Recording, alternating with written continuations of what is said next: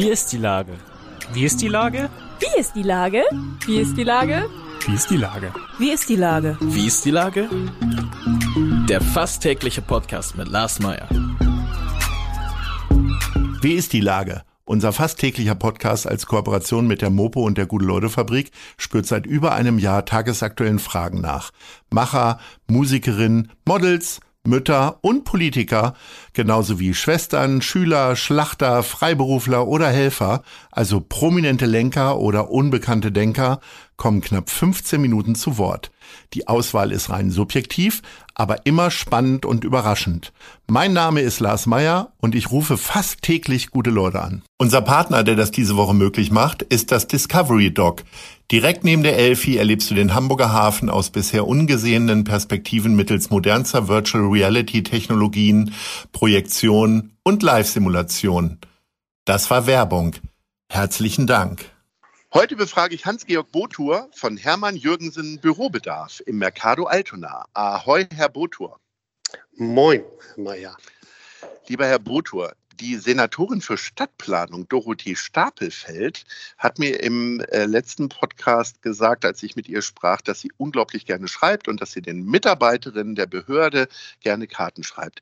Geht das allen anderen auch so? Also wird eigentlich durch die Corona-Pandemie wieder mehr handgeschrieben? Das passiert wirklich wieder verstärkt. Ähm, das, ich nehme an, das hat einfach was damit zu tun, dass die Leute in dieser chaotischen Zeit wieder viel mehr persönliche Dinge machen wollen, persönlichen Kontakt haben wollen. Und dazu gehört irgendwas Handgeschriebenes einfach dazu ich weiß nicht, wie es Ihnen geht, aber ich bin äh, neulich habe ich mehrere Postkarten geschrieben und äh, nach der dritten hat mir schon das Handgelenk wehgetan. Also ich glaube, eine DIN A4-Seite würde ich nur unter größeren körperlichen Schmerzen irgendwie zustande bringen. Äh, bin ich da der Einzige oder gibt es da doch noch mehrere? Wie, wie, ist das bei Ihnen persönlich? Meistens, also bei mir persönlich ist es äh, relativ einfach, weil ich weiß, A, wie ich schrei schreiben muss, also wie ich die Hand halte. Das lernt man ja schon als äh, Junge mit dem ersten Schulfüllhalter. Und ich hatte dann natürlich das Glück, dass ich mit meiner Mutter jemanden hatte, der genau wusste, was äh, ich machen muss. Ähm, es sind zwei Dinge, richtige Haltung, richtige, äh, richtiger Stift. Wenn man einen schlechten, billigen Kugelschreiber nimmt, der schlecht schreibt, schlecht schm äh, viel schmiert, dann ist klar, dass auch die Handschrift verkrampft. Ja, und dann kann man eben auch nicht lange schreiben. Ganz einfach. Also so Marken wie Montblanc, die suggerieren einem ja, dass man mindestens 200 Euro für so einen Kugelschreiber ausgeben muss oder noch teurer. Was sollte man denn für einen gewöhnlichen Alltagsstift so ausgeben? Mm, also ich sage mal so, das ist wie beim, beim Wein. Einen guten Wein kriegt man auch schon ab 10, 15 Euro. Nach oben ist keine Grenze. Beim Kugelschreiber ist es ähnlich. Es gibt äh, sehr gute Stifte, zum Beispiel von Lamy oder von Carandash. Die bewegen sich so im, im Bereich zwischen 10, 15, 20 Euro.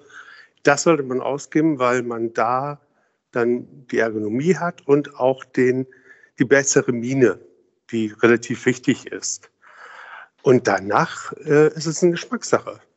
Ich habe immer noch den Kunden gesucht, der mir den massiv goldenen Mont Blanc abkauft für mittlerweile ein, den Gegenwert eines mittleren Einfamilienhauses leider nicht gefunden. Aber Herr May, Sie können doch noch dran arbeiten. Sie haben doch nette Mitarbeiter. Ich weiß nicht, wie viel, ich weiß nicht, wie viel Podcasts ich machen muss, damit ich mir so ein, damit ich mir ein Mittelklasse-Auto leisten kann, äh, geschweige denn einen Kugelschreiber in dem Wert. Ähm, Diese Auto, Haus, Haus, oh, Haus. Okay. Oh, Mont, Blanc, oh, oh. Mont Blanc hat auf, der, auf seiner Feder drauf 4831. Das ist die Höhe des Mont Blanc in Metern, weil so wie der Mont Blanc, ne, soll der mhm. Mont Blanc Kugelschreiber qualitativ sein. Und es gibt eine Ausführung mit 4831 schwarzen Brillanten. Massiv Gold. Oh, oh, oh. Okay. Also Aber solche Kunden ziehen Sie ja wahrscheinlich ins Mercado dann auch eher selten an. Ne? Ich denke, das ist ja ein also Thema für Oligarchen, ist, die dann in Monaco irgendwie das ist Das ist natürlich nichts, was ins, ins Mercado kommt. Nein, unsere, Aber was ist denn Ihr teuerster Stift gewesen, den Sie mal verkauft haben? Das ist ja dann auch, da erinnert man sich doch dran, oder?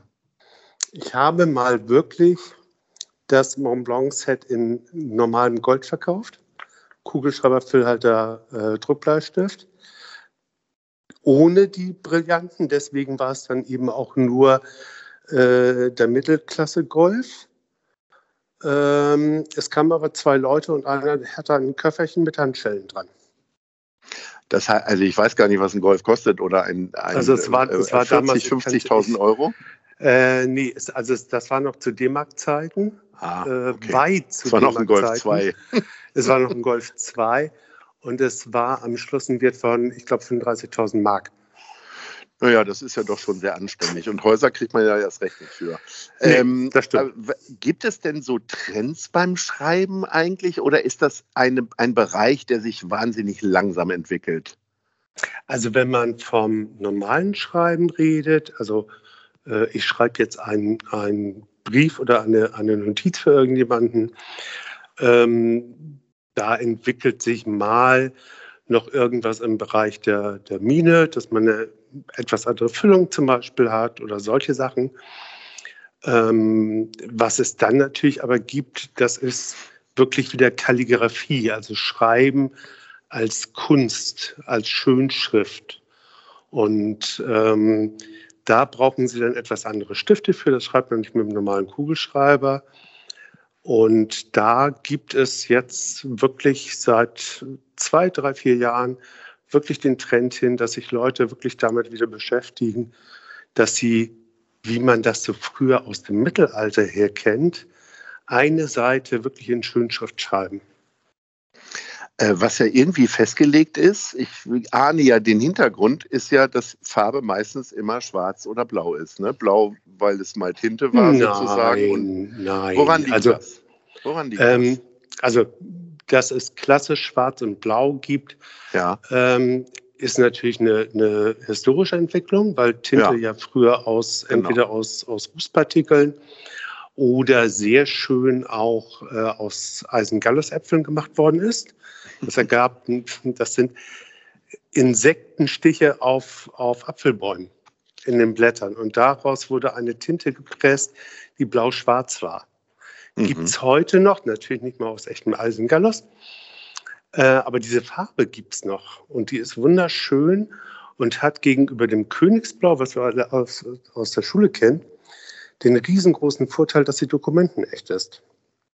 Also blau-schwarz ist dokumentenecht, Mhm. während ihr Zeugnis dürfen sie mit normal blauer Farbe oder blauer Tinte gar nicht unterschreiben, weil da könnte ja jemand mit dem Tintenkiller rübergehen. Oh, okay. Und was ist jetzt so mit Grün und Orange und Rot? Ich meine, Rot kenne ich auch noch aus der Schule, war immer an der Seite. Die Farbe. Ähm, die, die sind nicht dokumentenecht. Also für dokumentenecht Ah, okay. gibt es so richtig eine Norm. Ne? mhm. Jeder, jeder gute Deutsche hat eine DIN irgendwo in der Tasche. Und Mhm. da geht eben beim Schreiben, ähm, beim Füllhalter wirklich nur schwarz oder blau-schwarz. Beim Kugelschreiber steht dann sogar auf den meisten Minen äh, eine DIN-Norm drauf. Es sei denn, es sind diese radierbaren, äh, die es fürs Kreuzworträtsel gibt. Jetzt haben Sie ja im Firmennamen schon äh, das Wort Bürobedarf. Und Ja. wenn wir jetzt über den Trend darüber sprechen, dass wieder mehr handgeschrieben wird, gibt es ja wiederum auch den Trend zu mehr Homeoffice. Sprich, es wird wahrscheinlich viel weniger gedruckt und also Kopierer verkaufen Sie wahrscheinlich gar nicht mehr so viel, oder? Ähm, nee, also man merkt schon die, die Digitalisierung.